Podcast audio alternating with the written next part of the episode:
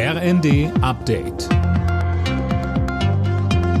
Stündlich neu. Auf den Punkt informiert.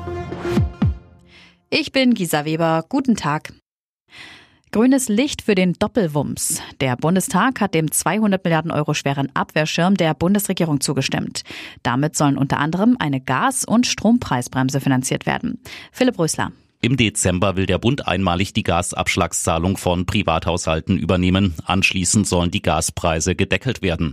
Die Einzelheiten sind aber noch unklar, was die Opposition kritisiert. Und auch, dass die 200 Milliarden komplett in diesem Jahr als neue Schulden aufgenommen werden, sorgt für Kritik. Da hatte sich Finanzminister Lindner durchgesetzt, um nächstes Jahr die Schuldenbremse einhalten zu können. Die Ministerpräsidentenkonferenz in Hannover ist wie erwartet ohne konkrete Beschlüsse zu den Energiepreisen zu Ende gegangen.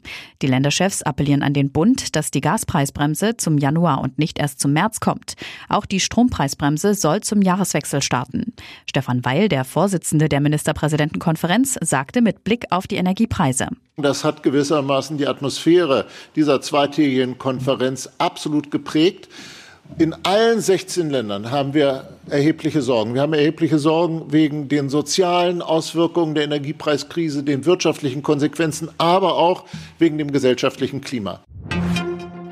Der ukrainische Präsident Zelensky hat Russland vorgeworfen, einen Staudamm vermint zu haben. Bei einer Zerstörung des Staudamms würden 80 Ortschaften in der südukrainischen Region Cherson überschwemmt werden, so Zelensky. Und in der Fußball-Bundesliga eröffnen heute Mainz und Köln den elften Spieltag. Mainz ist derzeit Tabellenelfter, Köln siebter. Beide Teams trennt aber nur ein Punkt. Alle Nachrichten auf rnd.de